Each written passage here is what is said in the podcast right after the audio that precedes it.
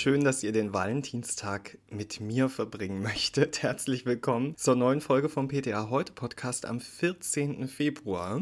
Mein Name ist Benedikt Richter und ja, wenn ihr heute einen romantischen Podcast erwartet, dann muss ich euch leider enttäuschen. Heute gibt es wieder knallharte Fakten und News aus der Welt der Apotheke. Aber weil heute Valentinstag ist, zum Schluss habe ich noch ein Geschenk für euch. Wir sprechen heute über Folgendes. Impfstart in den Apotheken. Wie ist es gelaufen? Läuft gar nicht mehr. Zinkpyrithion ist verboten. Läuft hoffentlich bald wieder. Lieferengpass bei Tamoxifen. Und, damit es wieder besser läuft, welches Schmerzmittel bei Zahnschmerzen? Letzte Woche war es ja endlich soweit. Die ersten Apotheken haben angefangen, gegen Covid-19 zu impfen. Ja, Bayerns Ministerpräsident Markus Söder, der hat sich nicht nehmen lassen, mal zur Stippvisite in der Feilitsch-Apotheke in Schwabing vorbeizuschauen. Die Apotheken können Pandemie, sie bieten gute Beratung und haben ein großes Vertrauenspotenzial bei den Kunden, sagt er dazu. Mit dabei war übrigens auch der Präsident der Bayerischen Landesapothekerkammer, Thomas Benkert. Und Herr Benkert benannte dann auch mal den Elefanten, der im Raum steht, die scheinbare Konkurrenz zwischen Arztpraxen und Apotheken. Er stellte klar, es handelt sich um ein ergänzendes Angebot und kein Konkurrenzangebot zur Ärzteschaft. Dabei könnten die Apotheken durchaus jene Arztpraxen entlasten, die durch Normalbetrieb plus Covid-19-Impfungen schon länger am Limit arbeiteten. Andererseits müsse sich auch jede interessierte Apotheke fragen, ob neben dem Tag- und Notdienst und den zusätzlichen Corona-bedingten Botendiensten qualifiziertes Personal für Schulung und Impfung abkömmlich sei. Ja, in Bayern haben übrigens knapp 700 ApothekerInnen eine Schulung zum Impfen absolviert oder sind im Begriff, die zu absolvieren. Bundesweit beteiligen sich laut Tagesschau etwa 500 Apotheken in der vergangenen Woche an der Impfung. Ja, schauen wir mal, ob diese Zahlen vielleicht noch steigen. Letzte Woche haben wir ja bereits über Lilial gesprochen, ein Duftstoff, der aufgrund seiner möglichen Nebenwirkung ab März in der EU in Kosmetik nicht mehr vorkommen darf. Betroffen war davon in der Apotheke vergangene Woche zum Beispiel Stiprox. Und aktuell wird bei Aven und Ducray ebenfalls umgeräumt, denn auch da wird zurückgerufen. Schuld ist dieses Mal aber Zinkpyrithion. Zinkpyrithion wird vor allem bei Kopfschuppen eingesetzt und wurde dementsprechend bezüglich seiner Wirkung auf M-Restricta untersucht. M. Ja, das ist ein Hefepilz, der für die Entstehung von Kopfschuppen verantwortlich sein kann. Normalerweise ist M. restricta Bestandteil der Hautflora auf dem Kopf, aber manchmal ja, gerät die ja ins Ungleichgewicht. Zinkpyrithion hat laut DAZ von 2020 drei mögliche Wirkmechanismen. Da haben wir zum einen die Erhöhung der zellulären Zinkkonzentration, eine Hemmung der Mitochondrienfunktion und eine Verminderung der Expression der Lipase, die für die vermehrte Produktion kopfhautreizender Fettsäuren verantwortlich ist. Ja, das klingt ja von der Wirkung her ganz okay, oder? Warum ist Zinkpyrithion jetzt schlecht? Laut Ökotest wollte die EU schon im November 2021 Zinkpyrithion verbieten und tatsächlich wird es, wie auch Lilial mittlerweile, als wahrscheinlich reproduktionstoxisch eingestuft. Ökotest ist außerdem kein großer Fan von Zinkpyrithion, weil es die Haut reizt und giftig für Wasserorganismen ist. Das ist auch der Grund, warum man schon vor der neuen Kosmetikverordnung ein bisschen vorsichtig war. Die EU-Kosmetikverordnung erlaubte bisher Zinkpyrithion in auszuspülenden Haarmitteln bis zu einer Konzentration von maximal 1%. In Kosmetika, die im Haar verbleiben, durfte der Stoff nun bis zu 0,1% ausmachen. Vorausgesetzt, er wurde dort nicht zur Konservierung eingesetzt. Eine detaillierte Liste, welche Produkte betroffen sind, die findet ihr übrigens auf ptaheute.de. Ja, und dann rutschen wir mal von Kosmetik hin zu Arzneimitteln. Da habe ich nämlich eine Zahl für euch. 85.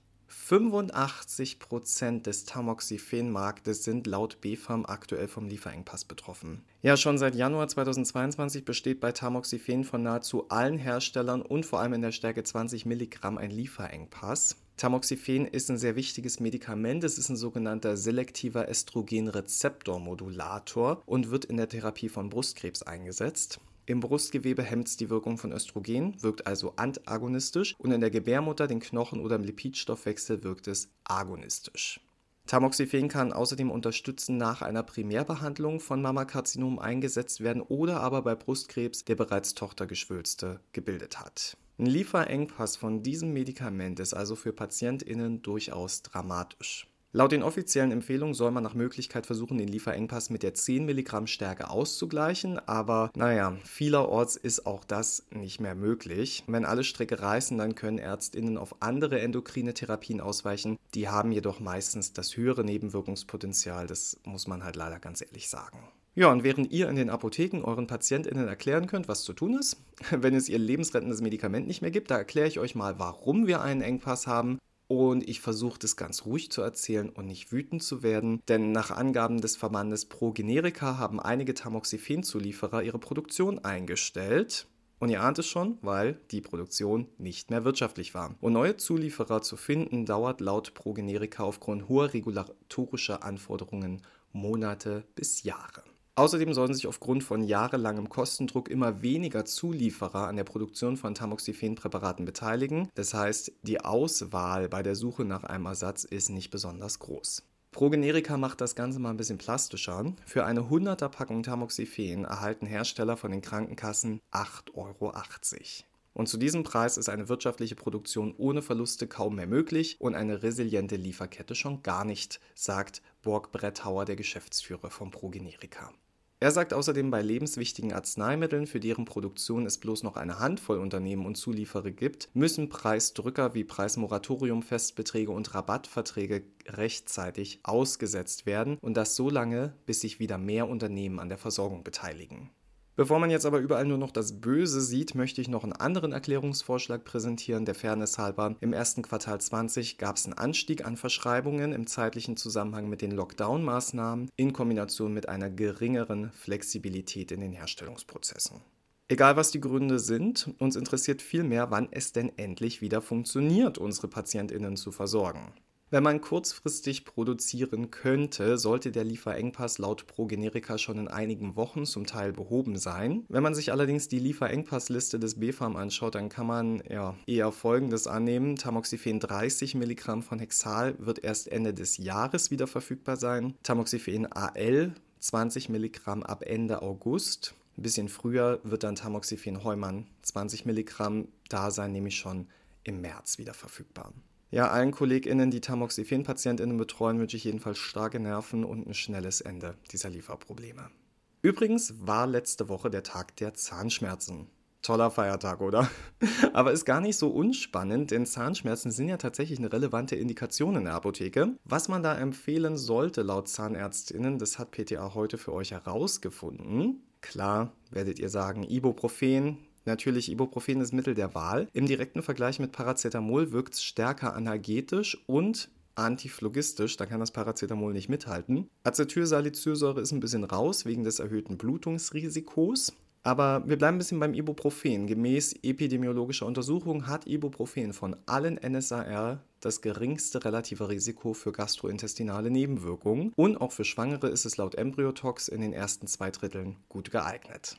Reines Ibuprofen ist im Magen schlecht löslich und erreicht ungefähr 90 Minuten nach der Einnahme den maximalen Plasmaspiegel. Ein bisschen schneller geht es beim Ibuprofen Lysinat, das ist besser löslich und erreicht daher die maximale Plasmakonzentration schneller. 683,47 Milligramm Ibuprofen Lysinat entsprechen übrigens 400 Milligramm reinem Ibuprofen.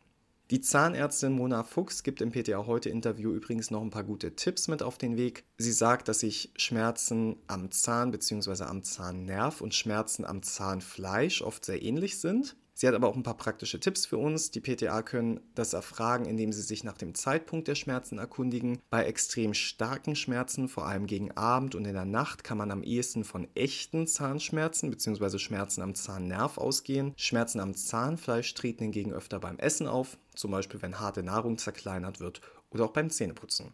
Und interessanterweise bringt sie auch Diclofenac ins Spiel. Das ist ähnlich gut wirksam bei Zahnschmerzen wie Ibuprofen. Jedoch sind da natürlich die stärkeren Wirkungen auf den Gastrointestinaltrakt zu beachten.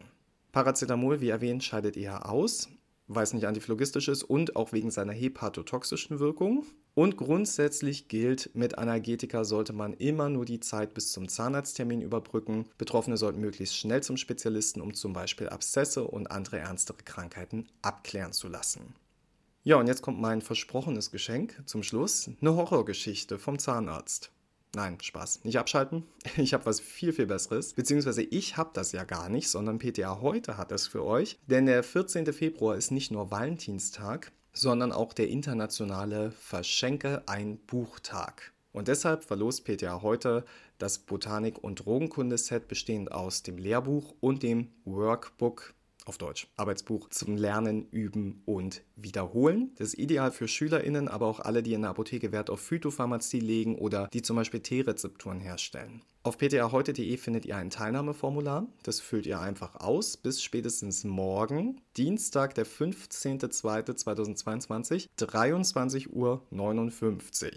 bis dahin müsst ihr es ausgefüllt haben und abgeschickt haben. Und dann verlost PTA heute unter allen Teilnehmenden ein Set bestehend aus dem Lehrbuch und dem Workbook.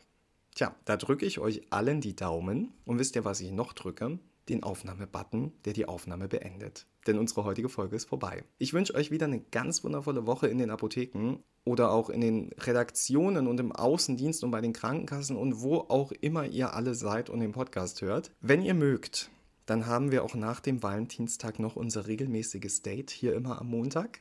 Ich werde auf jeden Fall da sein. Bis dahin, habt euch wohl.